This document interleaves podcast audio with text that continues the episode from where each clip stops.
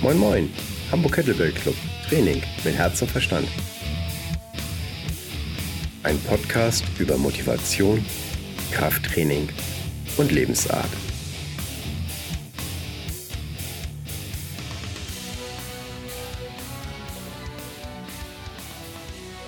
Moin Moin, hier ist Frank Delfenthal, Hamburg Kettlebell Club Podcast und heute begrüße ich einen persönlichen Freund, Boris Kämpfe.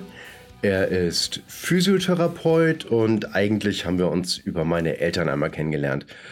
Ähm, meine Mutter hat mir dann eben halt gesagt, so Mensch, du, der sucht jemanden für die Webpage. Und irgendwann war das dann so weit, dass ich ihm damit weitergeholfen habe und äh, mittlerweile mache ich dann auch seine Webseite. Und als ich weiter mit dem Sport anfing, das eben halt intensiver zu machen mit der Kettlebell, hat er mir schon das eine Mal oder andere Mal erheblich geholfen, um nicht zu sagen, Arsch retten. Und ähm, daher dachte ich mir, es wäre dann auch mal ein toller Interviewpartner und der etwas sagen kann über Sport und Physiotherapie. Und zwar aus dem Grund, weil ich selber festgestellt habe, wie sehr bei manchen Verletzungen oder Einschränkungen ein erfahrener Mann dann eben halt weiterhelfen kann, um wieder auf die Beine zu kommen. Ja, daher, Boris, moin moin. Hallo Frank, ich grüße dich recht herzlich. Und es ist mir doch immer wieder eine Freude, dir nicht nur zu helfen, sondern auch dein Fachwissen in den anderen Dingen, von denen ich nicht so viel Ahnung habe, in, in Anspruch zu nehmen. Und so kann ich mich auf die Dinge konzentrieren, die ich doch besser kann, als mich um irgendwelchen Internetdingen zu beschäftigen. ja, danke Boris. Äh, super lieb von dir. Ähm, was mich immer erstaunt, wie schnell der Heilungsprozess teilweise geht und mit wie viel Schmerzen das verbunden ist und dass Leute dich tatsächlich bezahlen, dass du das mit denen machst. Na, grundsätzlich ist es ja so, äh, dass ich nicht Wohlfühlen mit Nachnamen heiße, sondern kämpfe. Und jeder sollte seinen eigenen Körper in jedem Fall so akzeptieren, dass wenn er ein Symptom zeigt, er darauf eingehen sollte. Und es hat ja seinen Grund, warum etwas so ist, wie es ist. Und natürlich gibt es Patienten, die gerne lieber das Ganze länger, die Therapie dauert dann halt länger, die dann nicht gerne Schmerzen haben wollen. Und es ist halt normal oder es, ist, es kann normal sein, dass der Patient nach den ersten Behandlungen mehr Schmerzen hat als vorher. Das bedeutet aber auch, es tut sich ordentlich etwas. Und für uns ist es natürlich letztendlich der entscheidende Weg, die Schmerzen auszulösen, aber sie nicht so unerträglich zu gestalten, dass er A nicht wiederkommt, beziehungsweise auch nur noch schlecht über die Physiotherapie redet oder es so abspeichert und sagt, Physiotherapie gleich Schmerz im Kopf abgespeichert. Das sollte es bitte auch nicht sein. Echt? Das ist nicht so? Okay, Nein. ich habe mir mal abgespeichert, äh, tut weh, aber hilft. Also insofern steh's mal durch. Da kann ich sehr, sehr gut mit leben.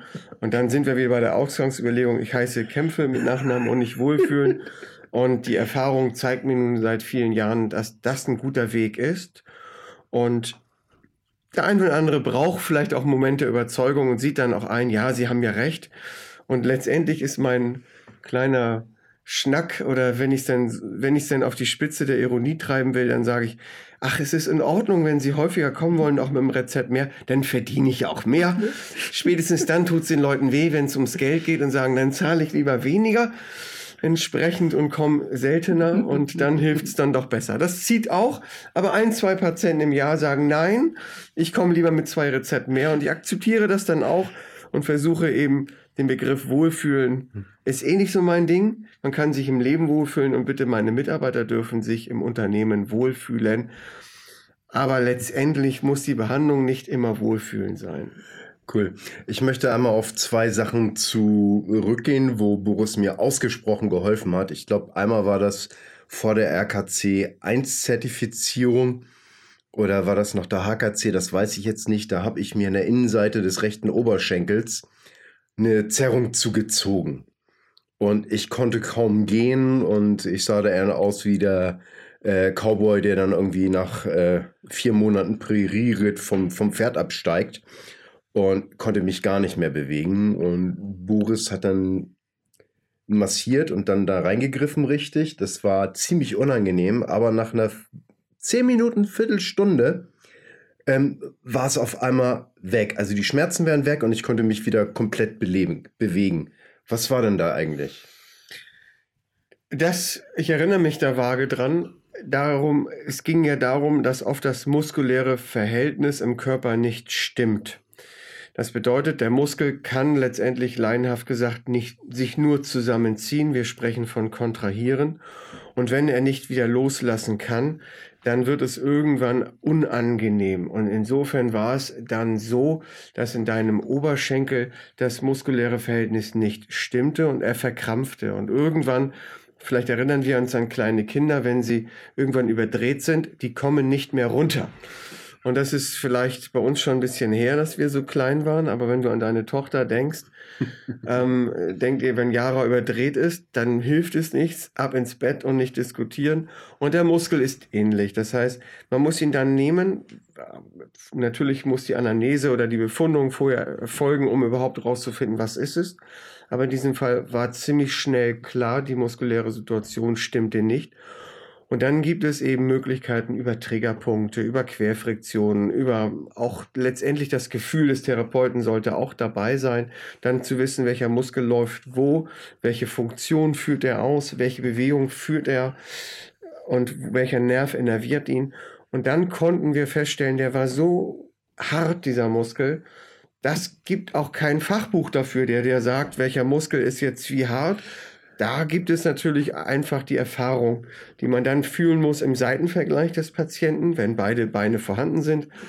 Das ist auch bei nicht bei jedem Patienten der Fall. Wir denken an amputierte Patienten, aber in diesem Fall bei dir sind beide Beine vorhanden. Das heißt, man konnte zum Glück einmal, einmal äh, feststellen, wie ist die Situation. Und dann muss man natürlich wissen, was für Griffe beziehungsweise was für Techniken kann ich anwenden, um in diesem Fall das Spannungsverhältnis rauszunehmen, es zu detonisieren, es zu normalisieren, um dir wieder weniger Schmerzen und ein angenehmes Bewegungsausmaß herzustellen. Ist mir zumindest gelungen. ja, das ist äh, sehr erstaunlich gelungen. Also ich meine, das, das, das waren lange zehn Minuten gefühlt, aber danach war es wieder weg. Ne? Ja. Also, ja, ja, ich weiß, ich bin manchmal ein bisschen wehleidig. Das nee, also es ist auch ganz, ganz viele Patienten sagen, ich bin ja überhaupt nicht wehleidig und ich kann gut Schmerzen haben, aber das tut mir weh. Ich, wenn ich das zählen würde, wie oft ich das im Jahr hören würde und jedes Mal 10 Euro dafür bekommen würde, könnte ich mich bald zur Ruhe setzen. ähm, es ist erstaunlich, wie viele das für sich in Anspruch nehmen. Und aber wie viele letztendlich doch, ich nehme das dann schmunzeln hin und sagen, ja, das höre ich oft. dann sind alle ganz enttäuscht. Aber es ist leider die Wahrheit. Es ist so. Ja, das ist wie beim Skatspielen. Da gibt es auch immer die gleichen Sprüche.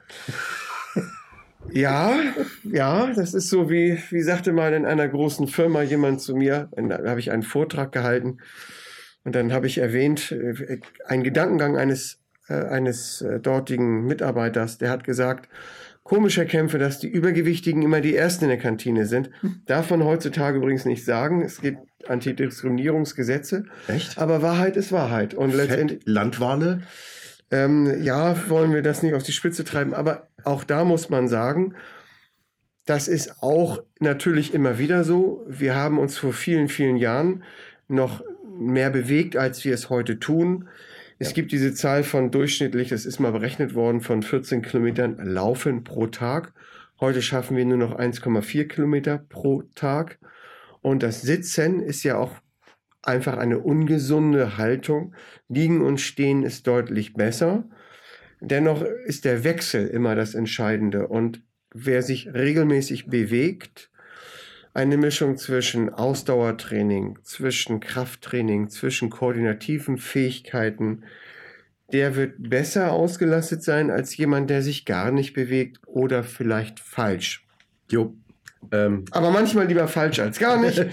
Das ist dann eine andere Geschichte. Ja, das ist auch, ähm, ich denke mal, warum in äh, Profisport oder in semi-professionellen Sport ein, ein, ein guter Physiotherapeut immer mit dabei ist, ist auch mit, weil wenn man an seine Leistungsgrenze geht, äh, dann kann das eben halt auch immer mal vorkommen, dass der eine oder andere Muskel dann eben halt eine Runde rumzickt. Und dann muss man sich eben halt darum kümmern. Und wer überhaupt nicht an seine Leistungsgrenze geht oder nie, der wird auch keine richtigen Trainingsvorsprünge äh, machen und der stimmt, wird auch stimmt, beim Wettkampf stimmt, keinen Blumenpott gewinnen. Das stimmt, aber nun sehe ich es in der Praxis natürlich so, im alltäglichen Praxisbetrieb, dass es auch schon eher Patienten gibt, oder Menschen gibt, denen man eher mit der Hausaufgabe vielleicht auch bittet, sie auszuführen, als eher zu bitten, weniger zu tun. Also die Großteil der Patienten, wobei speziell in meiner, in meinem Praxisalltag es bei uns etwas anders ist. Wir haben dort schon sehr viele Patienten, die ein sehr gutes Körpergefühl haben, beziehungsweise wenn sie eine Hausaufgabe bekommen, diese auch umsetzen. Ich glaube, da sind wir eine Ausnahme, mag am Einzugsgebiet zu tun haben, ja. aber da sind viele Kollegen, haben da doch große Probleme, Hausaufgaben überhaupt aufzugeben, weil sie sehen, es hat keinen Sinn. Wenn aber ein begeisterter Sportler an seine Grenzen geht, wird er das natürlich häufiger tun als der normale Bürger, der sagt, ach ja, nee, wenn es mir hier zieht, dann lasse ich es doch lieber weg. Aber in Kombination die Ausgangsbasis der Mischung zwischen, ich habe, werde begleitet in der Sportphysiotherapie, wie das bei jedem Sportverein der Fall ist oder bei Leistungssportlern, die da zweifelsfrei auch noch mit Geld verdienen. Das tun wir beide indirekt mit unserem eigenen Sport für uns selber. Jo.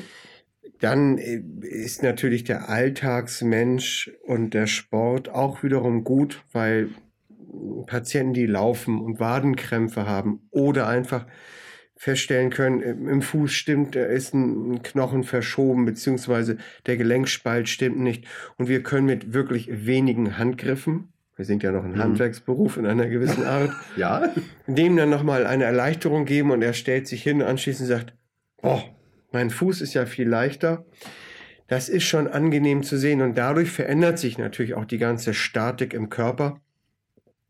Jeder, der sich hinstellt und einen anderen Menschen äh, mal zur Seite kippen würde, so dass er nicht umkippt, wird feststellen, dass der Kopf immer in der Mitte sein will. Er wird sich austarieren. Das bedeutet, die Statik von unten nach oben oder auch von oben nach unten im Einklang zu bringen, ist wirklich wichtig. Und vorhin habe ich scherzhalber gesagt, dass es Patienten nur mit einem Bein oder einer Extremität gibt. Gerade Patienten mit einer Extremität die werden immer statische Probleme haben, weil sie natürlich gar nicht das natürliche Gangbild haben können. Das ist dann einfach auch eine Geschichte, damit muss man auch leben. Ja. Oder wie man damit leben muss, wenn ich meinen Tag über sitzend verbringe, wenig Sport betreibe, mich dann auch noch obendrein ungesund ernähre, vielleicht mit einem Haufen Übergewicht durchs Leben laufe und mir die Knie ständig wehtun, dann sind wir auch selber gefragt, etwas für uns zu tun. Aber hm. drei Kilo abnehmen ist leichter als 30 Kilo. Dann ist der innere Schweinehund doch irgendwie aufgefordert, auch mitzutrainieren. Ja, also Eigenverantwortung fürs Leben übernehmen. Ne? Absolut. Und nicht nur das, sondern die Disziplin für sich selber zu haben, seine gesteckten Ziele, die man nicht nur im Alltag haben kann, im beruflichen, sondern auch im Sport dass man sich selber sagt, so, ich möchte jetzt mein Trainingspensum verbessern. Dann sind wir wieder in deinem Thema des Leistungssportes. Jo. Wenn ich zu früh wieder trainiere oder zu lange Pause mache, kann sich jeder Laie vorstellen, wenn ich nur einmal in der Woche oder nehmen wir noch ein vielleicht ein prägnanteres Beispiel, nur einmal im Monat richtig hart trainiere und sonst nicht, hat der Körper ja gar keine Chance überhaupt darauf zu reagieren, beziehungsweise so viel Energie zur Verfügung zu stellen, dass ich dadurch einen Trainingserfolg habe. Nein, wenn er einmal in der Woche oder einmal im Monat schwimmen geht, weil es ihm gut tut, das ist eine absolut andere Hausnummer. Da brauchen wir, das ist ganz klar, das ist also super gut. Aber einen Trainingserfolg werde ich dadurch wahrscheinlich nicht verzeichnen können. Ja. Und das ist, wenn die Leute bei mir zum Enter the Kettlebell Seminar kommen, dann die zwei Grundtechniken lernen dann halte ich die auch immer daran an, bitte, bitte, bitte, macht nur ein ganz, ganz kleines Programm, aber versucht das fünfmal die Woche zu machen. Durchaus. Lieber, lieber nur zehn Minuten, dass sich das einschleift, auch von der, von der guten Bewegung, als irgendwie nur einmal oder zweimal die Woche eine Stunde und dann so lange machen, bis die Bewegung scheiße wird. Korrekt. Es gibt natürlich auch sogenannte optimierte Trainingspensen, je nachdem, was ich erreichen möchte. Aber ähnlich ist es bei mir in der Praxis, wenn wir vielleicht nur ein oder zwei Übungen mitgeben für zu Hause, dann erwärmen die Patienten sich ja auch nicht. Keine Dehnungsübungen, keine tiefen Sensibilitätstrainingsübungen, sondern vielleicht für speziell einen, hm, eine Muskelkette oder einen Bewegungsapparat, dann ein, zwei oder drei, vier Übungen, dann haben die auch schon einen Erfolg. Vielleicht nicht für den ganzen Körper, aber letztendlich dann für den Bereich. Ja. Damit will ich nur sagen, es ist manchmal auch weniger ausreichend, je nachdem, welches Trainingsziel ich ja, habe. Klar. Ja, ich spreche jetzt in diesem Fall, ist das eben halt besonders für Anfänger, die eine neue Technik gelernt haben. Und äh, dann lieber regelmäßig gute qualitative Bewegung. Und irgendwann stellen die dann schon von alleine fest, Mensch, da geht mehr, aber dann ist schon mal ein gutes, gute Verdrahtung im Hirn. Naja, ich glaube, insofern ist es ja gerade bei Kettlebell, wo viele Gewichte hinzukommt, ja auch ganz wichtig, dass nicht einer eine, eine Kugel nimmt oder ein, eine Kettlebell nimmt mit viel zu hohem Gewicht und reißt im wahrsten Sinne des Wortes diese Kugel hoch, weil dann kann es durchaus sein, dass schnell auch mal was abreißt und dass der Muskel darauf gar nicht reagieren kann. Und jo. wir sollten schon den Unterschied wissen oder dessen bewusst sein, dass der Muskel anders reagiert als ein Band. Ja. Und äh, aktive, passive Strukturen des Körpers führen zu unterschiedlichen Erfolgen und ein Muskel reagiert anders als ein Band. Das heißt, wenn ich nicht mich vorher erwärme in so einem Fall, gerade beim Kettlebell, ob ich durch die Halle laufe, ob ich auf dem Ergometer sitze, aber die Muskulatur mit reichlich Sauerstoff vorher zu versorgen, minimiert das Verletzungsgefahr ungemein und fördert ja auch letztendlich die Aufnahme des Sauerstoffes. Ja. Also da will ich jetzt gar nicht weiter darauf eingehen, aber für den Laien oder für den normalen Bürger, der sollte einfach sich bewusst sein, ja, vorher etwas erwärmen macht auch Sinn und ruhig an den Anfang, auch für Kettlebell gilt das genauso für alle anderen Sportarten auch, gerade am Anfang des Trainingsprogrammes etwas zu stellen, was mit Tiefensensibilität zu tun hat und mit Schnelligkeit. Denn jeder kann sich vorstellen, ich hebe eine, nehme mal ruhig einen Kettlebell, die mir zu schwer ist vom Boden auf, dann mache ich es langsam und nicht schnell. Aber wenn ich durch den Raum laufe und ich träume und ich stolpere über die Kettlebell-Kugel, dann muss ich schnell reagieren, um mich dann nicht hinzuknallen wie so ein nasser Sack und Frank zum Lachen die Möglichkeit zu bringen, zu sagen, Gott ist das ein Trottel, sondern natürlich mich vernünftig aufzufangen. Und deswegen muss ich schnelle Muskeln, ich nenne das mal plump, am Anfang trainieren oder etwas dafür zu tun und um am Anfang wirklich Tiefensensibilität zu trainieren. Wenn es nur auf einem Bein stehen ist, auf einer, wir nennen es so gerne, klingt so schön wichtig, variable Unterstützungsfläche, bedeutet Schuh aus auf eine Matte. Dann haben wir eine variable Unterstützungsfläche. Dann nehmen wir ein Bein hoch, stehen mal schön 20, 30 Sekunden. Am besten machen wir dann noch die Augen zu. Super visuelle Maßnahme oder Wahrnehmung ist auch gleich ausgeschaltet. Und dann soll ich mal gucken, was passiert. Weil dann muss ich die Verschaltung des Rückenmark derart trainieren. Denn Achtung, vom, klein, vom, vom kleinsten C bis zum Hirn, an dieser wahnsinnigen Geschwindigkeit geht das so rasant. Und das ist zur Vorbereitung, zur Vorbereitung absolut wichtig und gut. Und das weiß man heute, trainiert auch die Leute, die Kraft trainieren, ähm, trainiert die Muskulatur viel besser, als wenn ich das weglasse. Ja. Ähm, Gerade was du jetzt mit den einen Beinen sagst, da fallen mir zwei Sachen ein. Es gibt so ein Grundassessment von Dan John, das ist ein amerikanischer Trainer, auf den ich sehr viel halte. Und dazu gehört das dann eben halt auch eine Minute auf einem Bein eben halt einfach stehen, Augen offen. Genau. Und er sagt, wenn das jemand nicht kann, trainierst du den nicht, schickst ihn zum Arzt. Jeder sollte darauf stehen können, sonst ist irgendwas kaputt. Irgendwas ist nicht Ja, richtig. kaputt ist äh, korrekt. das, das, leider, leider ist es so, dass heutzutage auch in Untersuchungen, das haben wir auch gerade in der Ausbildung immer wieder mit Kindern gesehen, dadurch, dass sie heute immer mehr vor dem Computer sitzen, was natürlich dein Job ist, meiner eher weniger. Ich stehe, ich habe ja einen Steh. Ja, das ist auch gut. Aber wir können ja heutzutage, können ja Kinder nicht mal mehr rückwärts über eine Schnur laufen. Es funktioniert, also nicht, nicht grundsätzlich jedes Kind, man soll das bitte nicht pauschalisieren. Aber es, daran ist zu erkennen, dass Bewegung fehlt. Und das kann auch bei Erwachsenen der Fall sein. Grundsätzlich sollte natürlich, auch da sind wir, macht der John das sicherlich richtig, dass er sagt, was stimmt einfach nicht mit diesem Menschen und wenn er das nicht kann, zu schauen, wenn wirklich was im Rückenmark nicht in Ordnung ist. Aber auch da sage ich dir aus Erfahrung, es kann wirklich eine kleine Blockade sein, ja. die durchaus im Zwischengelenk hm, vonstatten geht, da kann der Arzt oder auch der Physiotherapeut sicherlich mal schauen, was ist nicht in Ordnung. Aber wenn es jemand war, der lange auch keinen Sport gemacht hat oder sich wenig bewegt hat, solchen Dingen getan hat, auch wiederum kein, kein Wunder. Leider haben wir in Hamburg nicht so viele Hängebrücken, aber wer regelmäßig auch über Hängebrücken geht oder auch Seiltänzer von Beruf ist, also nicht nur ein Traumtänzer, die sind natürlich in solchen Dingen viel, viel besser als wir beide das sind, weil sie das regelmäßig trainieren und das auch sicherlich seine positiven Erfolge hat. Cool. Und das andere, was mir zu, zu dem Einbeinigen einfällt, ähm, Max Schenk, ein Trainer, der hat immer so, so, so eine Mini-Challenge gemacht. Und zwar hatte der äh, drei verschiedene Versionen von einbeinigen Kniebeugen.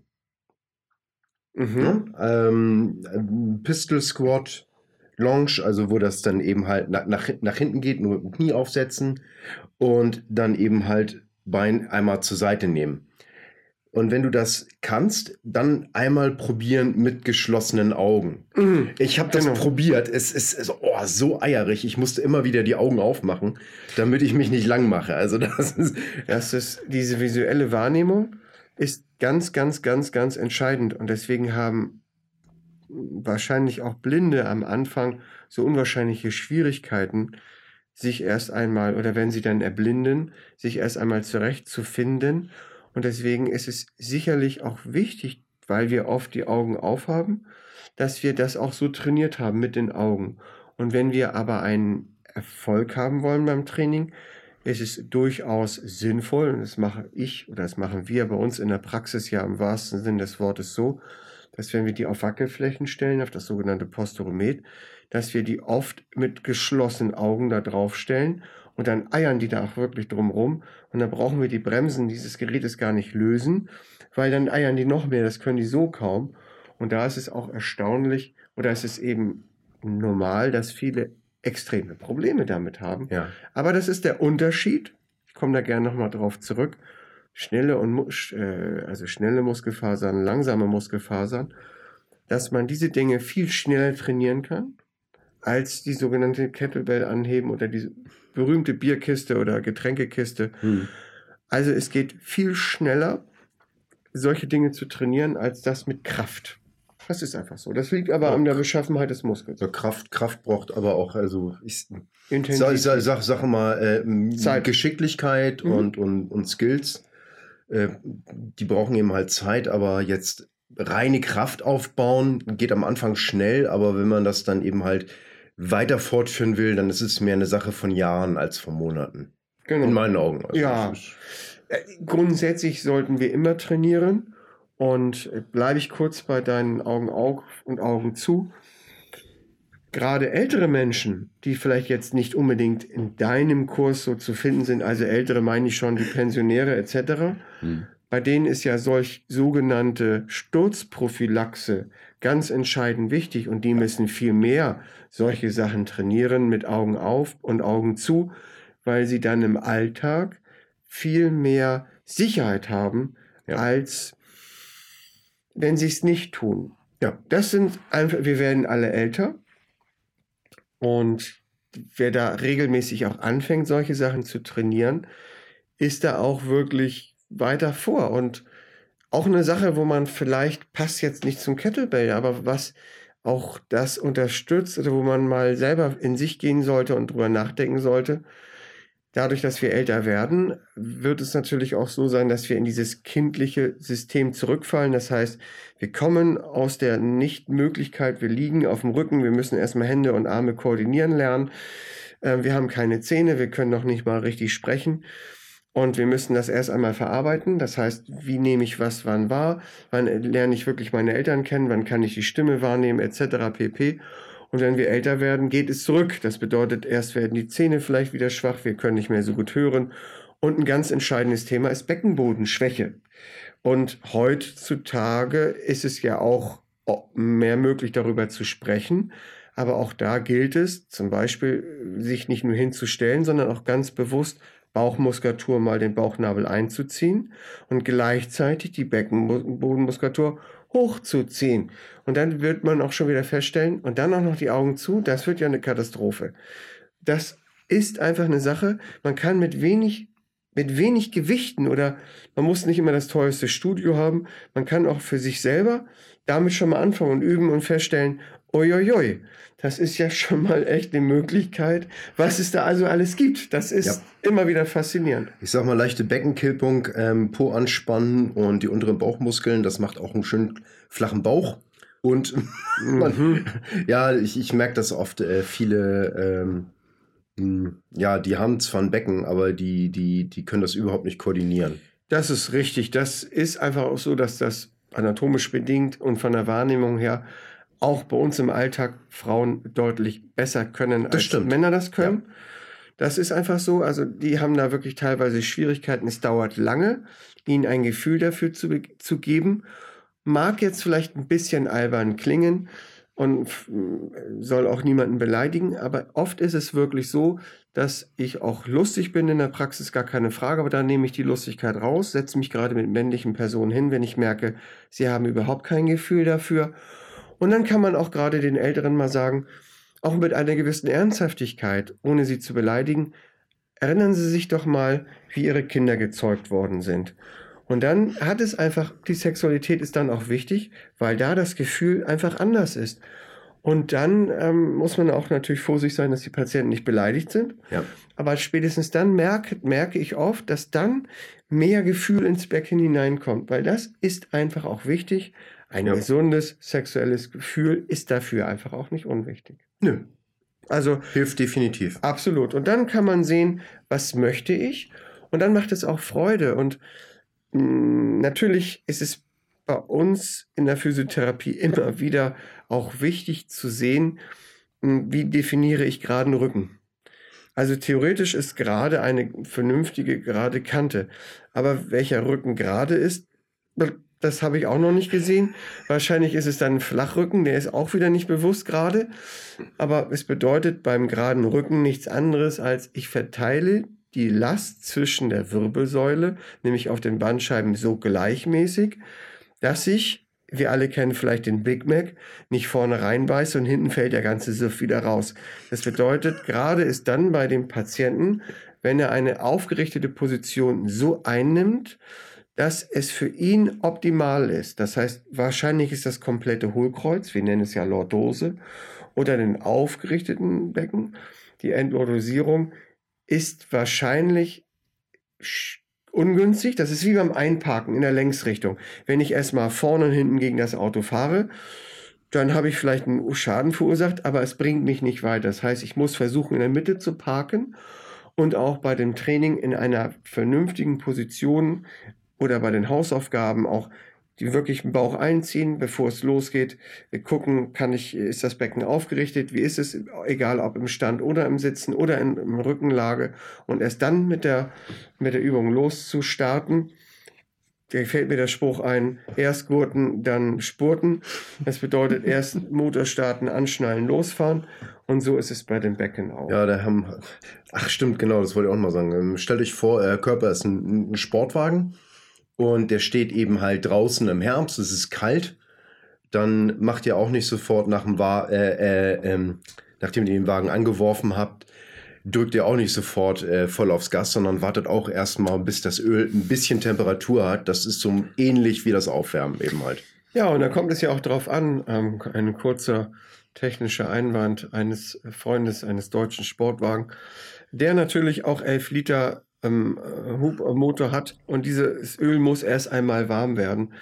Und dann kann er schön, da läuft Porsche bei 4.500 Umdrehungen am besten und es macht immer wieder Spaß, runterzuschalten und den Wagen hochtourig zu fahren. Gerade die alten Biester laufen dann einfach besser. Ja. Die moderneren Autos arbeiten mit einer anderen Drehzahl. Aber dieses Beispiel ist wiederum schön, weil es auf den Körper ähnlich gilt. Ich sollte schon versuchen, mich vorher zu erwärmen, was wir ja schon mal hatten um Feinheiten herauszuarbeiten, mich vorher zu sensibilisieren und den Körper zu erwärmen, dann habe ich auch einen größeren Trainingseffekt. Und beim Auto ja. ist es so, wenn ich ihn im Kaltstart gleich hochjage, kann ja sein, dass ich den Besitzer des Autos ärgern will. Dann ist das vielleicht eine Möglichkeit. Hm, aber wenn es das eigene Auto ist und wir wollen davon länger haben, bietet sich solche rasanten Kaltstarts einfach auf Dauer doch auch nicht an. Ja, okay, also das ist, ähm, denke ich mal, eins zu eins auf den Körper übertragbar. Man muss zwar in der Lage sein, äh, wenn die Situation das erfordert, dann eben halt auch mal kalt aus den Hufen zu kommen. Allerdings sollte man daraus keine Gewohnheit machen. Da bietet sich das Bild äh, der Katzen und der Hunde an, wenn man die beobachtet und die haben geschlafen, dann rennen die normalerweise nicht sofort los, sondern führen ein gewisses Dehnungsprogramm durch.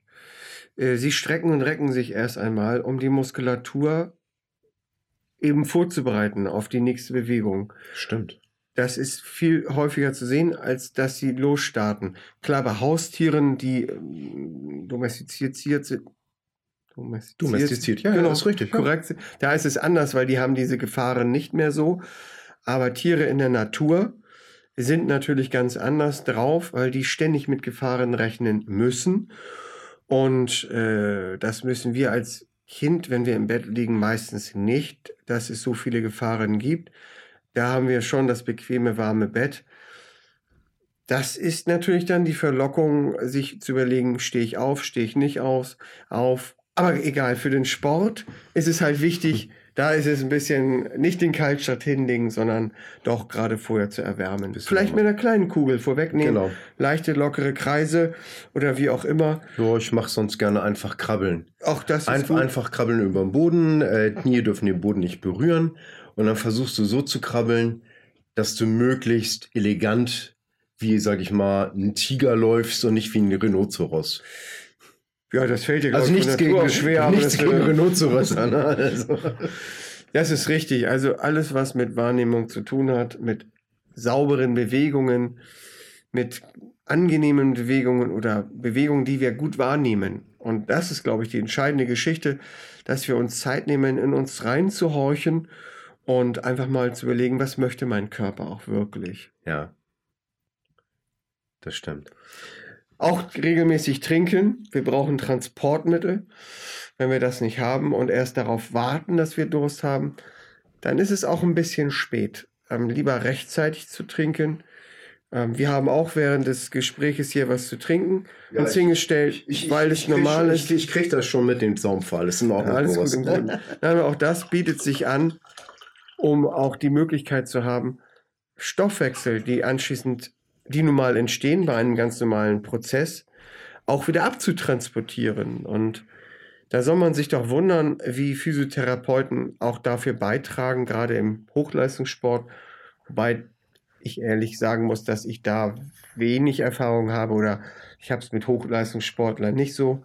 Ich bin da eher der, auch, auch als Sportphysiotherapeut sehe ich das natürlich so, dass wir verletzungsbedingte Sport oder durch Sport verletzt bedingte Dinge wieder in Stand bringen dürfen oder nach Operationen, ob konservativ, aber operativ, den Patienten wieder regenerieren oder dabei helfen, dass er wieder zurückkommt. Das ist natürlich ähnlich. Und wenn es ein Sportler ist, der auch gerne was machen möchte, ist er auch anders zu trainieren als vielleicht schon ein Fortgeschrittener, der vielleicht kurz vor der Pensionierung steht und ohne ihn zu beleidigen, aber von Natur aus nicht der Bewegungsbegeisterte äh, ist, sondern eher die volle Socke, der hat natürlich dann auch ein anderes Trainingsprogramm oder auch ein anderes Therapieziel, ja, ganz ja. klar. Ähm, eine Sache, die ich eben halt festgestellt habe bei, bei anderen Sportlern, also Freunden, die dann eben halt Verletzungen hatten, dass die oft sehr, sehr schnell auf den Damm kamen, wenn sie immer um die Verletzung rumtrainiert haben. Das heißt nicht so, dass sie ausgleichen mussten, aber wer was mit dem Arm hat, der kann immer noch in die Kniebeuge gehen, ne? Generell ist das korrekt. Das äh, zwei Dinge dazu. Das eine ist natürlich, wie kann ich während der Zeit, dass eine Extremität verletzt ist, trotzdem weiterhin Sport betreiben? Dennoch sollte hier vielleicht immer noch darauf geachtet werden, wenn ich eine starke Entzündung im Körper habe, dann wird die Entzündung sich mit aller Wahrscheinlichkeit bedingt durch, das, durch den Kreislauf auch im Körper verteilen. Da bietet sich eine Regeneration insofern an, man nichts zu tun, ist manchmal auch besser. Wobei, wer sagt immer, dass man grundsätzlich nichts tun sollte, dann vielleicht die andere Extremität mitzutrainieren, wichtig ist. Ja. Genauso ist es, wollen wir das keinem Menschen zumuten oder auch für keinen hoffen. Aber Menschen, die, du hattest das vorhin mit der Beckenaufrichtung, ja. wenn die wochenlang im Krankenhaus liegen mit einer Beckenfraktur und sich gar nicht bewegen dürfen, was passiert mit der Muskulatur? Sie atrophiert. Es ist völlig normal, sie nimmt ab, die Eiweißablagerungen gehen raus. Und was machen wir mit diesen Patienten? Oder habe ich in der Ausbildung eben umgesetzt? Es geht nur darum, um isometrische Muskelanspannung. Das ja. heißt, auch darin liegt vielleicht nicht der optimale Trainingserfolg für den Hochleistungssportler, aber für den in diesem Fall adäquat. Er liegt im Bett und er kann die Muskeln trotzdem trainieren und es hilft, die Atrophie vorzubeugen und zwar auch für in den nicht betroffenen Extremitäten. Ja.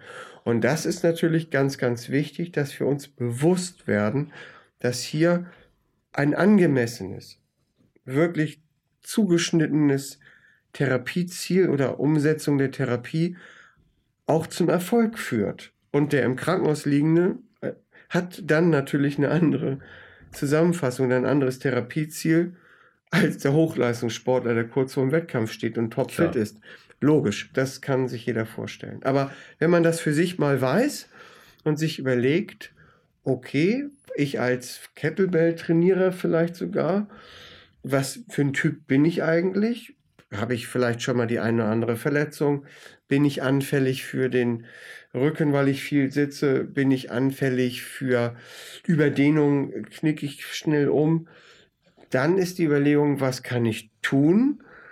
Wie kann ich trainieren? Und auch jeden Kettlebell-Kurs würde ich auch nicht jeden Teilnehmer gleich ansehen, denn die sind ja auch unterschiedlich drauf. Das ja. ist ja von der Grund, Typenbezeichnung her. Der eine ist dünner und schlanker, der andere klein und kräftig. Und äh, jeder wird da auch ein anderes Ziel haben oder wird mit der Kugel vielleicht trainieren, die für ihn passend ist. Und da gibt es ja. Unterschiede. Und da denke ich schon, ähm, und auch nach Trainingszustand, wenn einer trainierter ist, kann er vielleicht eine Kugel mehr nehmen oder die eine Belastungsgrenze für den einen Bewegungsablauf und den anderen Bewegungsablauf für den anderen. Ja. Aber das hast du eigentlich immer. Also keiner, ähm, bis jetzt habe ich immer festgestellt, dass keiner in allem wahnsinnig top ist. Oftmals habe ich, ich das auch normal. Oftmals habe ich das festgestellt, dass manche Leute eben halt, sage ich mal, in vielen Bereichen nicht so gut sind und dann gibt es dann irgendeinen Bereich, wo sie alle überflügeln. Ja, natürlich. So, und das finde ich aber auch wieder macht das interessant und das macht es eben halt auch ähm, cool, weil dann kann man auch von diesen Leuten was lernen. Genau, das ist das, was im, im Fitnessstudio oder sicherlich im Hochleistungssport oder auch im ganz normalen physiotherapeutischen Alltag der Fall ist. Was hat denn derjenige wirklich für Probleme?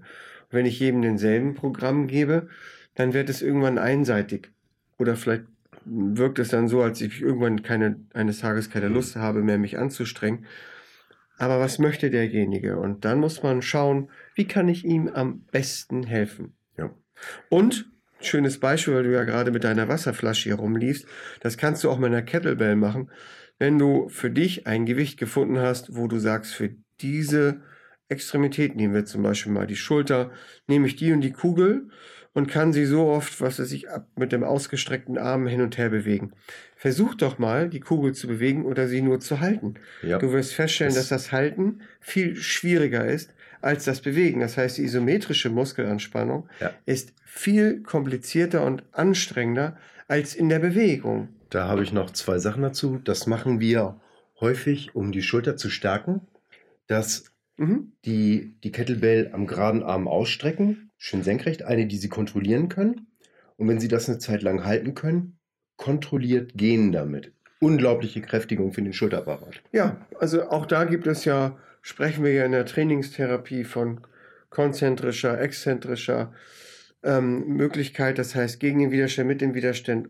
Da gibt es so viele Möglichkeiten, ähm, einfach auch die Muskulatur auch neue Reize zu setzen. Es ist ja nicht nur die andere Übung, sondern die Mischung zwischen ja sind wir wieder am Anfang, vorher erwärmen, koordinative Fähigkeiten, leichte Kugel anfangen, leichte Kettlebell und nachher natürlich auch richtig Kraft. Und wenn ich etwas aufhebe, der Rückenstrecker, und ich habe keinen Bandscheibenvorfall, darf ich mich vielleicht auch mal ein bisschen krumm machen mit einer leichten Kugel. Und wenn ich nachher regelmäßig diese Übung ausführe, bietet sich natürlich an rückenfreundliches Heben. Hm. Sonst landen die nachher alle bei mir. Ja, wir, wir achten schon immer darauf, Genau. dass die auch eine leichte Kugel immer korrekt aufnehmen, So ist es. weil äh, wir wollen immer wirklich gute Bewegungsmuster. Und wenn du schon dabei bist, ach, jetzt kann ich das ja schlampig aufheben, dann wird sich das irgendwann, wenn du dich nicht konzentrierst, auch mit einem hohen Gewicht einschleichen können. Ja, aber auch da wieder ein schönes Beispiel aus dem Alltag. Wenn ich dir, wenn ich dich ärgern will und ich schmeiß deine Tempotaschentuchpackung runter und du hebst diese auf, dann musst du das auch nicht vorschriftsmäßig in die Knie gehen. Dann würde ich mir denken, also entweder hat er einen Bandscheibenvorfall akut oder hat sich irgendwie bes besonders belesen und meint jetzt hier den Schlauen machen zu müssen. Dann würde ich sagen, ist ziemlich dusselig, weil die Muskel, der Muskelstrecker, lass mal die Knie schön durchgestreckt, geh mal ruhig runter. Das ist für den Rücken völlig in Ordnung, weil bitte der Muskel erectus spinae, also der lange Ja. Rückenstrecker, darf das ausführen, wenn es mal so eine Tempotaschentuchpackung ist. Wenn ich das halt den ganzen Tag mache und immer wieder runterschmeiße und du deine Geduld teste, dann wird es vielleicht irgendwann aus rein gesundheitlichen Aspekten Überlegungen sein. Irgendwann fange ich an, die, diese Bälle zu nehmen, diese Kettlebells. Das wird dann noch spannender. Mal sehen, wann es ein Loch im Fußboden gibt. Aber spätestens dann, Scherz beiseite, sollten wir darüber nachdenken, vielleicht doch in die Knie zu gehen und den Rücken aufgerichtet zu halten, ja. wie wir vorhin schon sagten, um die Belastung im Bandscheibenbereich Genau. doch gleichmäßig zu verteilen. Aber nicht jeder ist immer krank. Nein. Also auch Bitte. das muss man sagen. Zum Glück ist diese Zeit vorbei. Ich mache ja nur auch schon Fitness und Physiotherapie seit über 20 Jahren. Und vor 20 Jahren gab es diesen Tick, dass man alle nur noch in die Knie gehen musste, als ob wir Bandscheibenvorfälle hatten. Zum Glück ist das so ein bisschen wieder raus. Und bei mir in der Praxis gibt es das auch nicht, sondern da versuche ich den Leuten auch zu erklären, bitte auch mal normal runterbeugen. Nicht jeder hat einen Bandscheibenvorfall und sollte das auch tun. Ja. Das beim, ähm, beim Kettlebell für viele Sachen ist es auch eine Grundvoraussetzung, dass man mit gestreckten Beinen seine Zehen berühren kann. Als Mobilitätsvoraussetzung. Ja, das ist ne? richtig, aber auch Achtung, ähm, da wird der Orthopäde oder auch der Physiotherapeut sehen können, okay, er kommt runter, das kann jeder, aber aus welchem Bereich des Körpers kommt er denn runter? Mhm. Auch das sagt noch immer nicht unbedingt etwas aus. Okay. Also es kann sein, dass er die Bewegung mehr aus der Lendenwirbelsäule ausführt, aber es kann auch sein, dass er die aus der Brustwirbelsäule ausführt. Nur weil er runterkommt, hat es noch lange keinen einzigen Grund dafür, ähm, wie weit er beweglich ist. Mhm. Es kann sein, klar, wenn einer nur noch bis zum Knien runterkommt, das ist schon ein auffälliges Zeichen, aber grundsätzlich Achtung, mh, nur weil einer mh, nicht, also runterkommt, ist immer die Frage, wie kommt er dann runter? Führe, das sind wir wieder bei der Geschichte. Wenn ich mit freien Handeln arbeite, würde ich als Physiotherapeut sicherlich viele Übungen anders sehen. Das ist berufsbedingt, logischerweise. Wenn ich aber eine saubere Übung ausführen will, äh, glaube ich, das ist ja auch im Fitnessstudio oft der Fall, dass ich ein Gewicht höher nehme und dafür eine Ausweichbewegung ausführen muss, damit ich entweder mit der Übung nicht umkippe oder sie überhaupt noch ausführen kann. Natürlich ist weniger Gewicht und dann die saubere Ausführung aus therapeutischer Sicht die bessere Wahl. Ja. Aber der Trainingsreiz oder der Ich will mal mehr machen, sicherlich für den ähm, Trainierenden auch eine Möglichkeit ist. Gut. Also Nicht schlechter ich, ich, deswegen, ich, aber Ich, sehe das meistens ein bisschen anders. Ich sage dann eben halt äh, lieber sauber und nicht so ni- nicht so viel Gewicht, weil das ist eben halt gesundheitsschonender und über lange Sicht werde ich dann eben halt trotzdem stärker, falls sich der andere verletzt und da ja, gibt das eben halt viele, die dann eben halt, ah, geht noch mehr und die sehen das tägliche Training als, als reinen Überlebenskampf und das Ja. ist nicht gesund. ja, auch da, wie gesagt, gibt es natürlich grundsätzlich nicht den goldenen Weg. Ja. Das ist wie den Trainingsplan, was wir schon hatten. Ähm, man kann immer mal wieder, das hatten wir jetzt auch gerade wieder im Rahmen einer betrieblichen Gesundheitsförderung, ähm, bei einer großen Hamburger Firma hatten wir den Auftrag, auch äh, im Gesundheitstag über Nacken- und Rückenprobleme zu sprechen und den Mitarbeitern für den Arbeitsplatz leichte Übungen zu zeigen, die jeder ausführen kann. Gut, haben wir gesagt, machen wir. Dann haben wir einen Flyer entworfen mit sechs einfachen Übungen. Ja. Das geht dann mal. Das ist dann ein Grundprogramm, wo man sagen kann, damit kann jeder starten.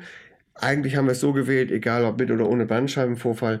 Wenn er zur Arbeit kommt, hat er ja auch irgendwie keine Schmerzen.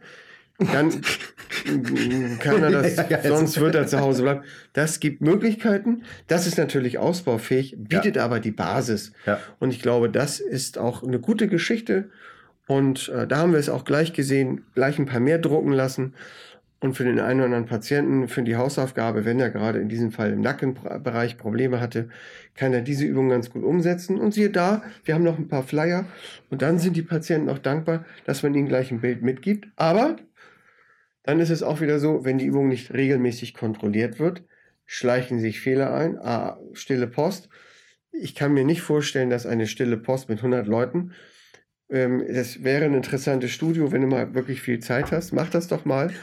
Äh, gib mal komplizierte Sätze ab und guck mal, was bei rauskommt. Bei wie vielen Gruppen das rauskommen würde, dass kein Unsinn rauskommt. Ja, das also, wird, ja, das ist. Also mein klar. Gefühl sagt mir ein ziemlich eindeutiges Ergebnis. Und so ist es halt auch, wenn Übungen nicht regelmäßig kontrolliert werden, dann schleichen sich auch Fehler ein. Ja, ich muss mich ja auch selber als Trainer auch immer kontrollieren und auch kontrollieren lassen.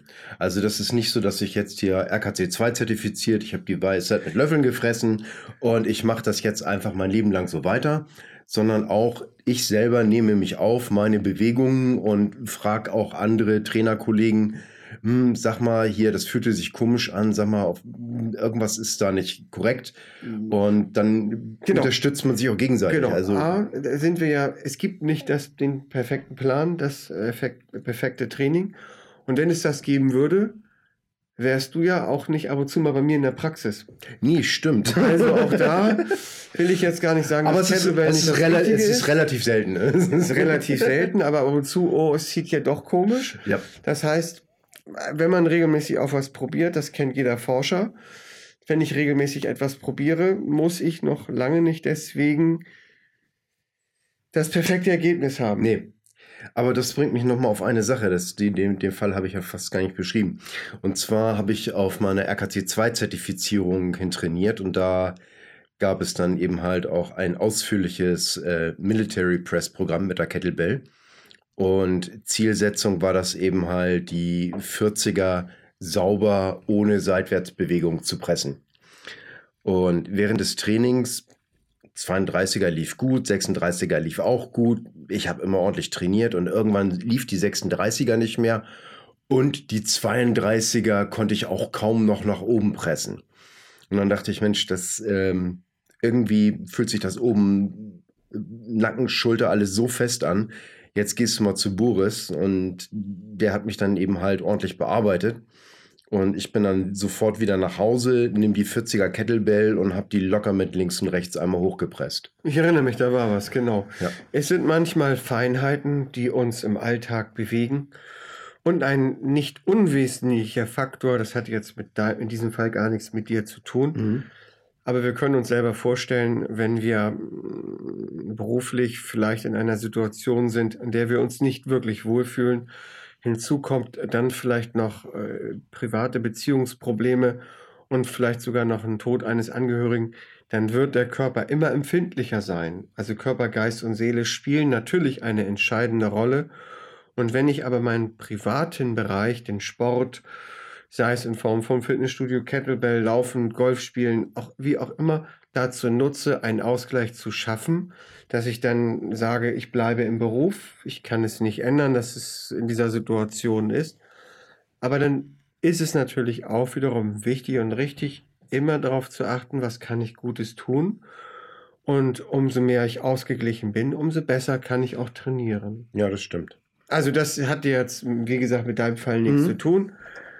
Ähm, ich wollte das den Leuten eigentlich mehr so mit als Clou mitgeben, wenn ja. ihr ganz doll auf etwas hintrainiert und stellt auf einmal fest, dass die Leistung schlechter wird, dann kann das sein, dass ihr das A erstmal übertrieben hat und B, dass eine Auflockerung vom Physiotherapeut, also wenn ihr jetzt auf ein konkretes Ziel hin trainiert, was bei mir diese 40 Kilo Press mhm. war, äh, dann auch mal keine doofe Idee ist. Man macht es ja auch nicht umsonst so, dass ähm, Leute, die einen Marathon laufen wollen und daraufhin trainieren, dann in der Zeit ganz, also wirklich zwei Wochen vorher, vor dem Lauf, kaum noch trainieren und erst wieder am Marathon selber richtig Gas geben müssen. Das heißt, die Regenerationsphase ist auch wichtig und zum Glück ist es ja so, dass die meisten den Sport nicht als Kompensation für einen eher unzufriedenen Alltag nutzen. Den das dann wegzunehmen oder das zu reduzieren ist schwierig. Das ja. gebe ich zu.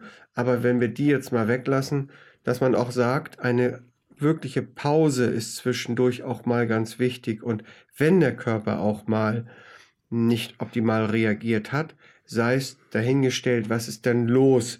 In diesem Fall bei deiner Schulter war es wirklich so zwei, drei Griffe. Du hast die Praxis zusammengebrüllt. Zum Glück waren da keine Patienten mehr da. Und anschließend, ich glaube, zwei Behandlungen wir hatten das Spielchen wieder. Ja. Das sind natürlich dann auch Dinge, die schnell oder einfach naja, was heißt einfach, aber die für den erfahrenen Physiotherapeuten doch durchaus möglich sind. Der richtige Griff und das Gefühl, zack, da ist er ja wieder. Aber die Frage ist, was für eine Alternative würde es geben, wenn ja. man keine Physiotherapie zur Verfügung hat? Hm, und dann muss man natürlich überlegen, gehe ich zum Arzt, bekomme ich die Spritze, hat er überhaupt Zeit für mich? Hurra, doch wieder Tabletten. Ja, ich, ich hm, weiß einmal, ähm, das, ja. das ist auch schon ein paar Jahre her. Da ähm, hatte ich das eben halt auch mit dem Rücken. Ich wollte mir das äh, wegmassieren lassen. Und äh, derjenige, der hat dann einfach reingegriffen, hat mich angeguckt und hat gesagt, das schaffe ich nicht, das muss weggespritzt werden. Ja, ja Gottes Willen, ich will jetzt gar nicht diese wunderbaren Kollegen schlecht oder gut machen. Natürlich ist es so, dass das, dass das Gesundheitssystem ist ein Thema für sich. Die Ärzte haben auch kaum noch Zeit. Dann sitzen 50 Leute im Wartezimmer, alle wollen sie behandelt werden, was sollen die auch machen? Ich kann die auch wiederum verstehen. Mhm. Und unzufriedene Patienten, die vom Orthopäden kommen, ja, da kann ich natürlich auch ein Lied von singen. Wobei ich da ein bisschen außen vor bin mit meinen Privatpatienten. Aber das ist wieder eine andere Geschichte. Aber es ist natürlich so, dass ich versuche mal drei Dinge miteinander zu verbinden. Und zwar die Massagen, die Spritzen und die Orthopäden. Wenn es wirklich mal so ein übermäßiger extreme Hartspanne ist, vielleicht sogar mit einer ähm, Entzündung, dann ist natürlich auch mal eine Spritze nicht, zu, nicht verkehrt und dann macht der Orthopäde ist auch völlig korrekt, dann die Spritze zu setzen. Das ist das eine. Und die Massagen sind oft symptomlindern, das ist richtig, aber nicht nachhaltig. Ich will um Gottes Willen unsere Masseure nicht schlecht machen.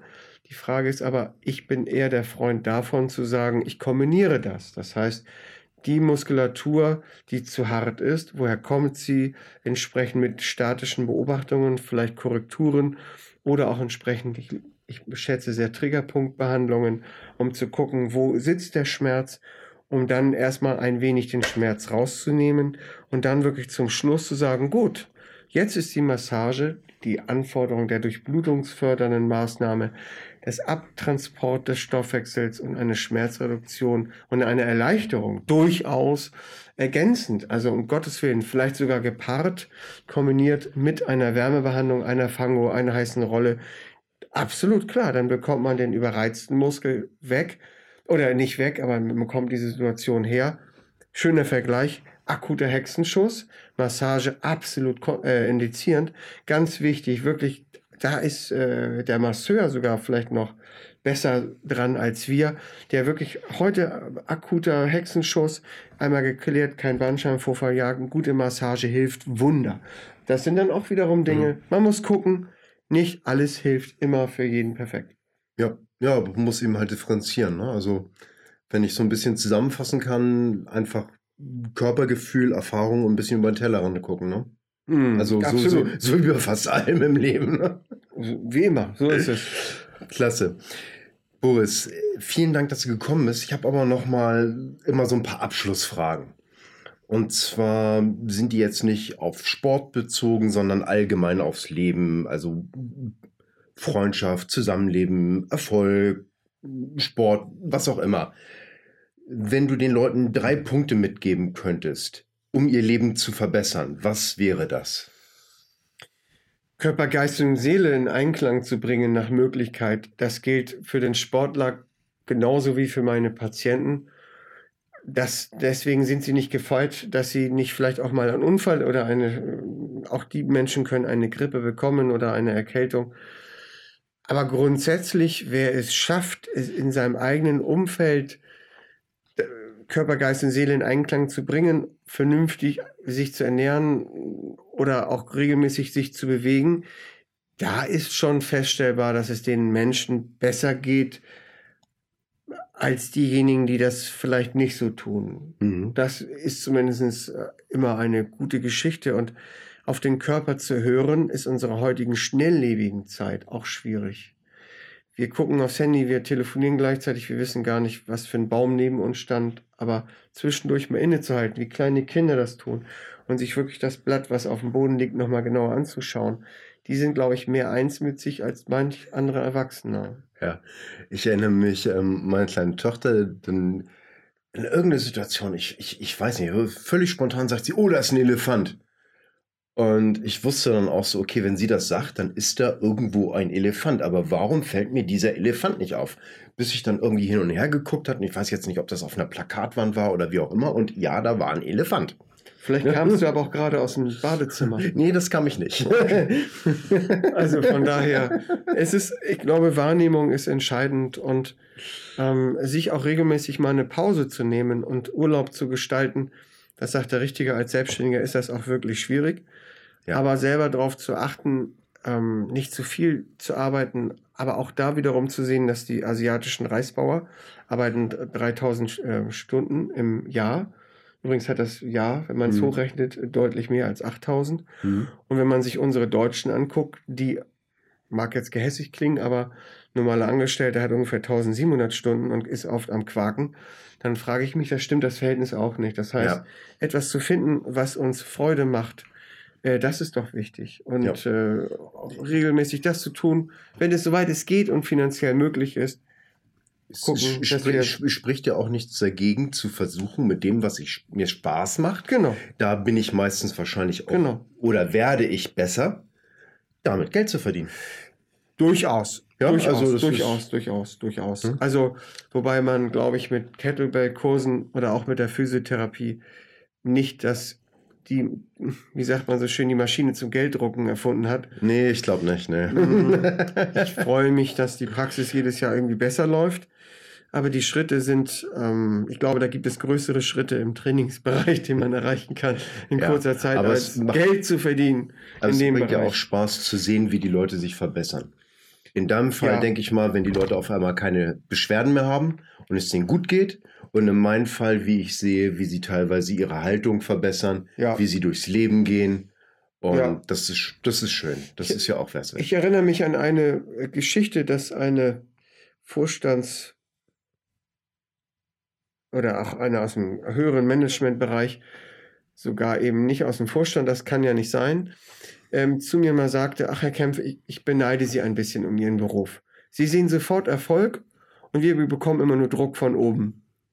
Und das hat mich doch bis heute sehr nachdenklich gestimmt, dieses, diese Einstellung. Und in der heutigen Zeit, wo alles schnelllebiger wird, wo große Firmen auch verschicken, ähm, und, äh, nehmen Sie in Kauf, dass wir nur noch in 60 oder 90 Tagen bezahlen, wenn nicht, dann lassen Sie es.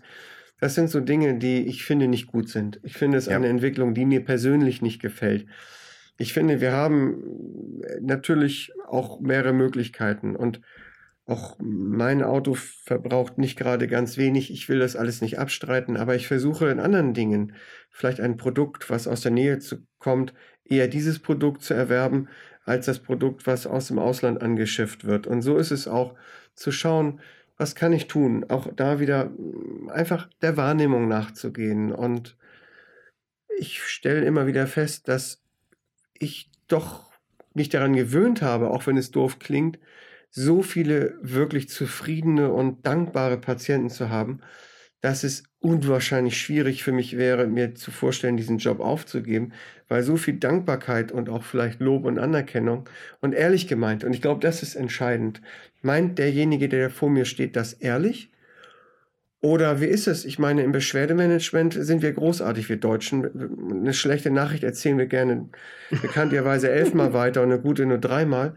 Aber wenn wirklich etwas gut war, und ich bedanke mich vom Herzen dafür bei demjenigen, der mir das gegeben hat, da sind die Firmen schon wieder so erstaunt, dass sie es gar nicht kennen und sie haben nicht mehr gelernt, damit umzugehen, mit so einer positiven Anregungen und das Ja. enttäuscht mich oft.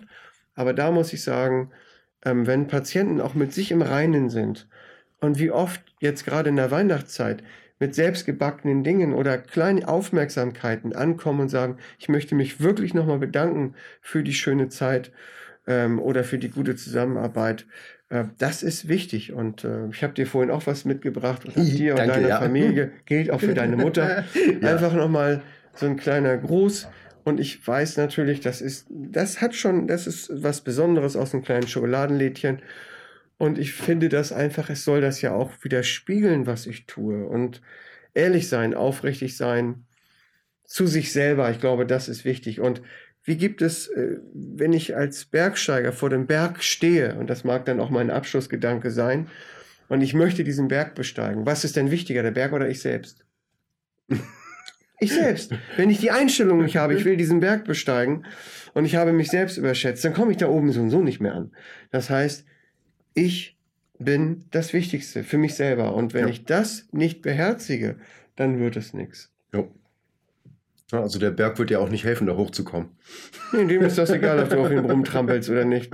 Aber mir ist es nicht egal, ob einer auf mir rumtrampelt. Ja, das ist richtig. Das, äh, Das sehe ich ist- schon ganz entscheidend so. Äh, würde ich mich auch nicht trauen. Das ist, Naja, du bist klein und äh, zart. ja, ich, Ich habe keine Chance gegen. Kein kleiner Pittoresker.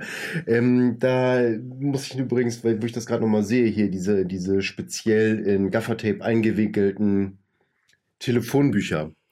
Das ist eben halt, das nutze ich für mein Strongman-Training als isometrische Übung. Ja, Denn irgendwann ist das so, die, die Telefonbücher, die reißt du dann eben halt einfach durch. Und wenn du dann weitermachen willst, und das geht dann natürlich auch irgendwie schwierig, dann die neuen Paletten Telefonbücher ranzubesorgen, dann sollte man die eben halt so, sage ich mal, mit Tape umwickeln, dass du die nicht mehr einfach durchreißen kannst. Und diese isometrischen Übungen sind teilweise ein sehr, sehr gutes Mittel, um Kraft zu entwickeln. ja genau. Also nicht nur als Notnadel gedacht. Nein, nein, nein, nein. Und das, das, das ist es ja.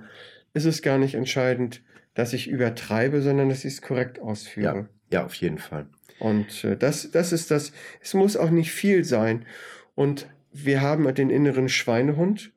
Und es gibt immer Gründe, warum wir vielleicht keinen Sport machen sollten. Und das ist egal, ob für einen Kettlebell-Kurs, wobei das ist vielleicht jetzt kein gutes Beispiel, weil ich den Kurs, das ist ja, glaube ich, ein zusammenhängender Kurs. Hm? Das heißt, aber wenn ich mein Fitnessstudio zum Beispiel nehme und wenn ich erstmal fünf Wochen nicht da war, ach egal, die nächste Woche, Mensch, meine Ja. Tante kommt zu Besuch, ich habe das noch, die Weihnachtsgeschenke besorgen, dann ist es plötzlich sechs, acht Wochen und irgendwann ist es ein halbes Jahr und ein Genau. Jahr. Ach, warum, Erstmal- ah, warum habe ich dann das Geld überhaupt bezahlt? Genau. Naja, Ja, warum? ich gehe ja eh nicht hin. Genau, und dann kann ich nur sagen, hoffentlich sind die Beiträge schön hoch, dann tut es wenigstens weh. und, aber es ist natürlich so, sich zu disziplinieren und sich das aufzuschreiben, seine Ziele, davon bin ich ein großer Freund, und zu sagen, ähm, was möchte ich eigentlich machen? Und dann kann ich überprüfen, wenn ich jetzt diesen Nagel hier in der Hand habe, den Frank vielleicht verbiegen will, da kann ich natürlich unwahrscheinlich viel dummes Zeug mitmachen. Und wahrscheinlich denkt er sich schon, was hat er damit wieder vor? Muss er das jetzt gleich ins Mikro stecken? Ja, und das, war- ist so die Überlegung, gewisse Ziele machen schon Spaß, aber nicht, äh, ich frage mich, wann er ihn mir wegnehmen wird, Hm. aber das wird er nicht schaffen, weil letztendlich bin ich dann doch kräftiger. Und äh, nee, Frank ist kräftiger. Vielleicht im Geruch, das kann sein, das kann ich jetzt nicht beurteilen. Nein, aber es ist wirklich, dass wir Dinge tun, uns zu disziplinieren, regelmäßig sie tun und uns auch vielleicht das an die Wand malen oder hin einfach Ziele beruflich, privat oder auch da aufschreiben. Ich möchte zweimal die Woche Sport betreiben, Umfang X und mir jemanden suchen, der, der mir dabei hilft. Sei es der Kettlebell-Experte, sei es der Physiotherapeut, sei es der gibt Trainer. viele tolle Sportsachen. Wichtig ist, dass wir was tun Jo. und dass wir uns bewusst werden, ähm, was will ich eigentlich? Klasse, Boris.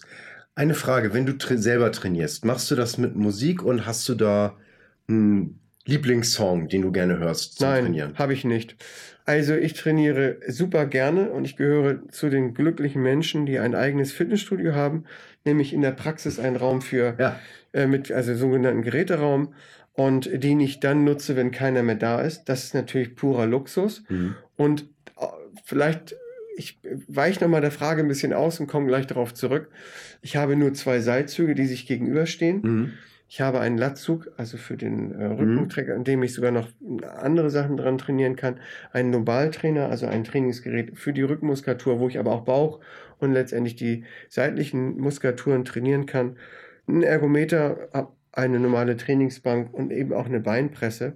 Posturomet. Mhm. Also im Verhältnis zu einem Fitnessstudio sehr überschaubar. Mhm. Aber gerade so ein Seilzug bietet so unwahrscheinlich wahnsinnig viele Möglichkeiten, dass ich gar nicht mehr brauche.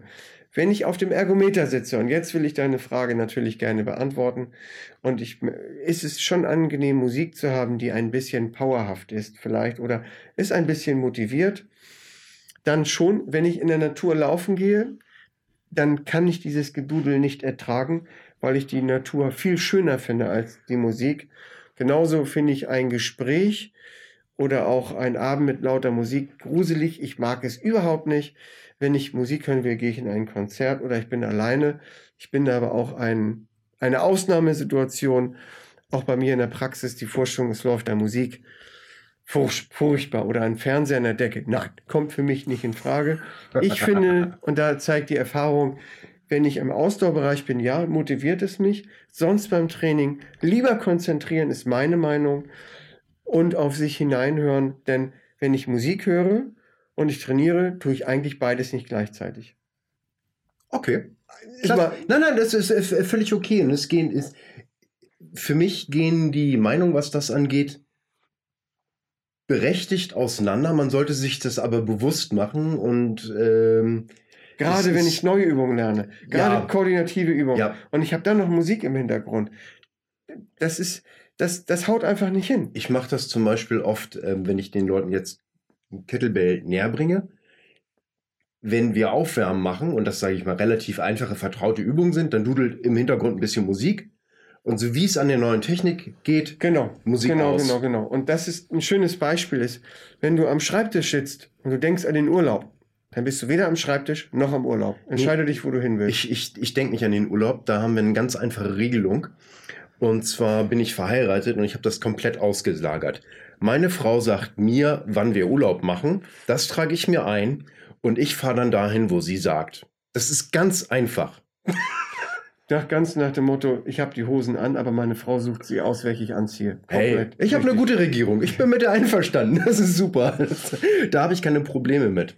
Ähm, man muss nicht alles bestimmen. Und ähm, äh, meine Frau, die macht die Urlaubsplanung besser als ich. Und warum soll ich mich dann da reindrängeln? Die ist eindeutig qualifizierter. Ach, alles äh, sei ihr doch gegönnt. Aber mir ist das gegönnt. Ich, se, se, seitdem ich mit ihr zusammen bin, mache ich auch Urlaube. Und also kann das auch genießen. Gut. Alleine könnte ich das nicht. Also wir waren dieses Jahr auch schön im Urlaub. Es ist wunderbar. Es macht zu zweit auch deutlich mehr Freude. Ja. Das streite ich gar nicht ab. Und als Selbstständiger ist es eben auch, sich zu disziplinieren oder wenn die Frau sagt, wie geht's hin? Dann bin ich nicht verheiratet, aber es geht ja auch ohne Verheiratet, dass man gemeinsam ja. in Urlaub fahren ja. kann. Und das ist schon schön, wenn man dann gemeinsam mit Zeit verbringen kann. Ja. Und das ist auch ein wichtiger Aspekt, der zum Wohlfühlen Körper, Geist und Seele in Einklang und zu bringen. Für Selbstständige ist das auch eine Frage der Planung. Ne? Wie ein Trainingsziel kannst du sagen, Durchaus. ich mache dann und dann den Urlaub. Ne? Durchaus. Genügend Vorlaufzeit und der Rest, den arbeitest genau. du eben halt drumherum. So ist es. Oder auch gute Leute zu haben, wie bei ja, uns. Ja, ganz wichtig, ganz wichtig. Also nochmal, danke Boris. Ähm, grüßen wir doch einfach mal unsere guten Leute, die wir haben. und dann danke ich dir, dass du da warst. Ich danke dir, mein Lieber, und wünsche dir und deinen Zuhörern und all die das hören wollen, auch noch ein frohes Weihnachtsfest. Ja, du wirst erstaunt sein, das sind schon ein paar.